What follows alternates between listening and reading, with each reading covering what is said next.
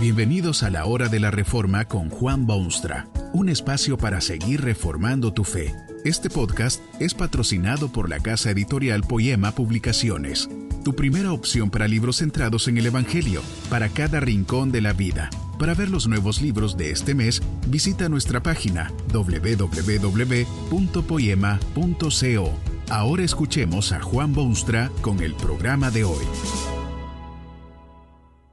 Esta conferencia se titula La justicia que Dios quiere y está basada en las palabras bíblicas de Amós 5:24.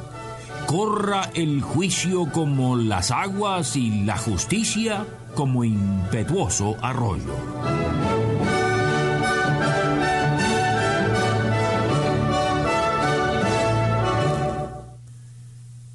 Dios es amante de la justicia. Esta característica, aparte de todas las demás, hace que el Dios soberano disfrute de enorme popularidad, por lo menos entre aquellos que han sido tratados con injusticia. Usted sabe que hay elementos de injusticia prácticamente en todos los niveles de la actividad humana, y es por esta razón que desde tiempo inmemorial Dios ha enviado a sus profetas para que proclamen al mundo la justicia que Dios quiere. Los sentimientos de Dios no pueden expresarse mejor que en aquellas palabras penetrantes del profeta Amós cuando dice, corra el juicio como las aguas y la justicia como impetuoso arroyo. Estas no son palabras de hoy solamente, sino que provienen desde lejanos tiempos y fueron habladas por aquellos que representaban a Dios. Son palabras que expresan deseos divinos no solamente para aquellos tiempos, sino también estos son palabras que se hicieron populares en el mundo moderno cuando un merecedor del Premio Nobel de la Paz, el doctor Martín Lutero King, hizo de ellas un eslogan de su causa. Corra el juicio como las aguas y la justicia como impetuoso arroyo. La justicia que Dios quiere. Usted sabe que hay una obvia diferencia entre los deseos de Dios y las realidades del hombre. En vez de justicia se da lugar a la astucia y en vez de juicio se pone en evidencia la voluntad arbitraria.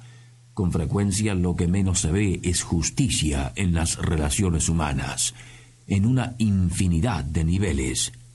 Justicia. ¿Dónde está la justicia? ¿No hacen esfuerzos los explotadores del hombre para demostrar que defienden la justicia? Lo hacen precisamente porque falta la justicia, está ausente del ambiente.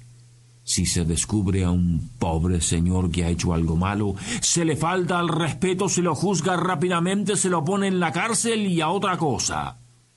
Pero si el acto mencionado lo hizo algún señor de la alta sociedad, se descubren inmediatamente modos y formas de que no pase vergüenza, de que el hombre de la calle no se entere y de que la ley sea benigna.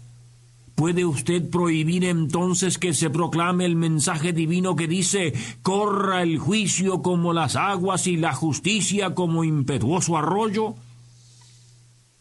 Una rápida lectura de la Sagrada Escritura y un breve análisis de este pasaje del profeta Amós obligan a afirmar un par de cosas importantes. Estas palabras sugieren claramente que la justicia que Dios quiere es una fuerza que arrasa, algo vigoroso.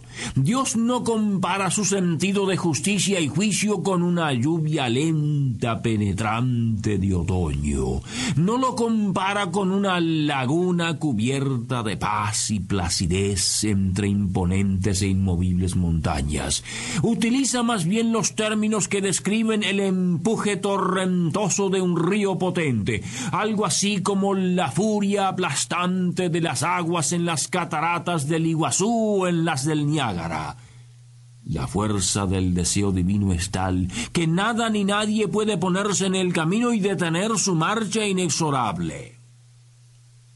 Tal vez usted ha tenido oportunidad de vivir cerca de uno de esos ríos que periódicamente producen inundaciones. Durante tiempos normales el río es un deleite. Hay niños que juegan alegremente a sus orillas. Hay pescadores llenos de paciencia que se pasan las horas enteras observando sus anzuelos. Y de pronto vienen los torrentes de agua, sube el nivel de la corriente, aumenta la fuerza del río, arranca raíces de sauces llorones, arrasa con las viviendas humildes. No hay obstáculo alguno que detenga el correr del río poderoso. Es así la justicia que Dios quiere. Con su fuerza abarca todo lo que encuentra a su paso, en todos los niveles y en todos los tiempos. No sabe de distinciones o aceptación y rechazo cuando habla de juicio y justicia. Oiga usted, por ejemplo, lo que dijo Dios a su pueblo ya en aquellos tiempos de la más remota antigüedad cuando puso jueces sobre ellos. No hagáis distinción de personas en el juicio, así al pequeño como al grande oiréis, no tendréis temor de ninguno, porque el juicio es de Dios. Estas son las palabras con que otro profeta de Dios habló el mensaje del cielo a sus contemporáneos. Buscad el juicio, restituid al agraviado, haced justicia al huérfano, amparad a la viuda. El Salmo 82 presenta a Dios en medio de la congregación, dirigiendo la palabra a la entera multitud. Esto es lo que dice. ¿Hasta cuándo juzgaréis injustamente y aceptaréis las personas de los impíos? Defended al débil y al huérfano, haced justicia al afligido y al menesteroso. Este salmo bíblico deja ver la imperiosa necesidad de que el mundo se haga eco de estos deseos de Dios, porque si no se dispensa juicio y no se hace justicia, los cimientos mismos de la tierra empezarán a temblar. Dios deja ver claramente en su palabra que si no se hace juicio y justicia, la única alternativa es una catástrofe total, ruina moral y destrucción inevitable.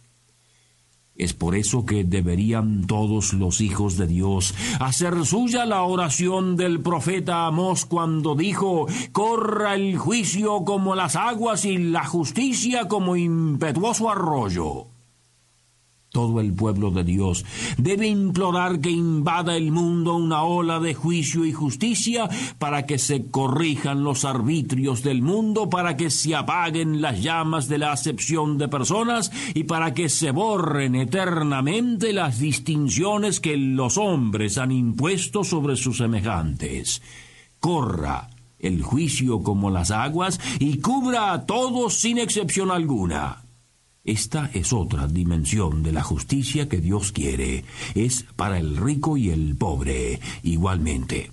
Es para el obrero que suda con su pan cotidiano y para el profesor que dicta clase en la universidad y el senador nacional y para el que atiende su pequeño mercado junto al camino.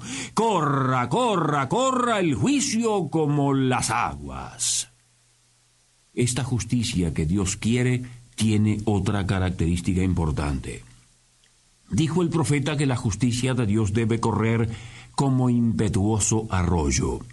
Este término es digno de acentuarse. No describe un tranquilo arroyuelo durante los meses de limitada precipitación, corriente que con los calores del verano se evapora y desaparece. Se refiere el vocablo más bien a esas corrientes de agua que disfrutan de permanencia, de regularidad.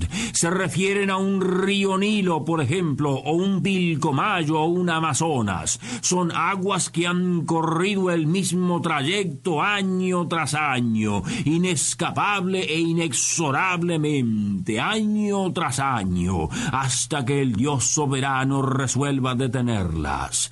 Es de esa manera que ha de correr también la justicia de Dios. Es algo constante, fidelísimo, siempre presente, siempre activo. No se trata de que algún día habrá tal justicia y luego no.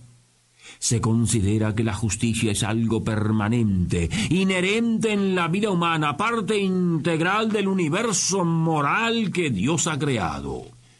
Es hoy mismo que Dios quiere que se haga justicia al desvalido, se atienda al huérfano desamparado y se dé lo necesario al menesteroso y seguir haciéndolo y seguir y seguir, como un impetuoso arroyo permanente y perenne.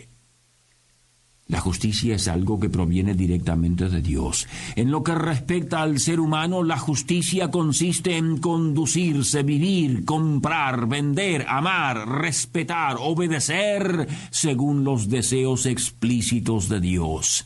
Esta justicia toca todas las relaciones humanas en el mundo, admite la fraternidad y respeta lo que cada uno pueda poseer legítimamente.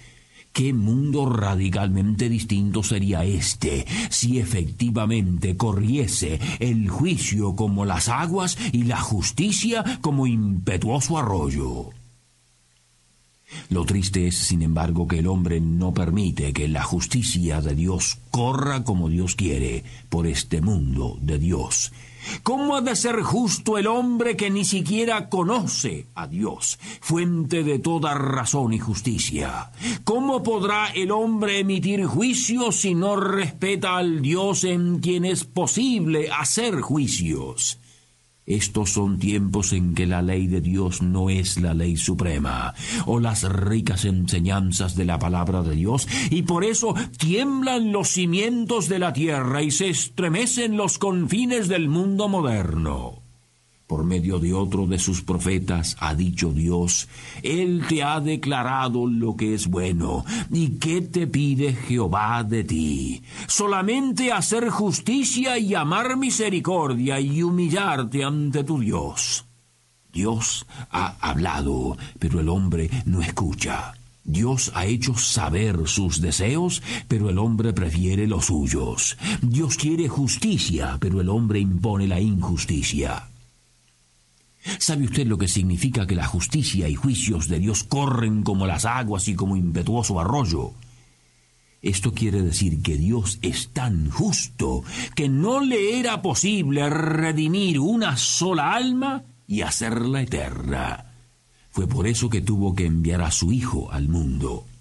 El único que puede satisfacer las demandas de la justicia de Dios. Usted puede empezar si es de Cristo. Que este mensaje nos ayude en el proceso de reforma continua según la palabra de Dios. Si quieres profundizar en la exposición bíblica, puedes buscar más recursos en www.poema.co. Allí encontrarás libros que te ayuden a entender la palabra de Dios y aplicarla a tu vida. Poema, el Evangelio para cada rincón de la vida. Nos vemos en el próximo episodio de La Hora de la Reforma con Juan Bonstra.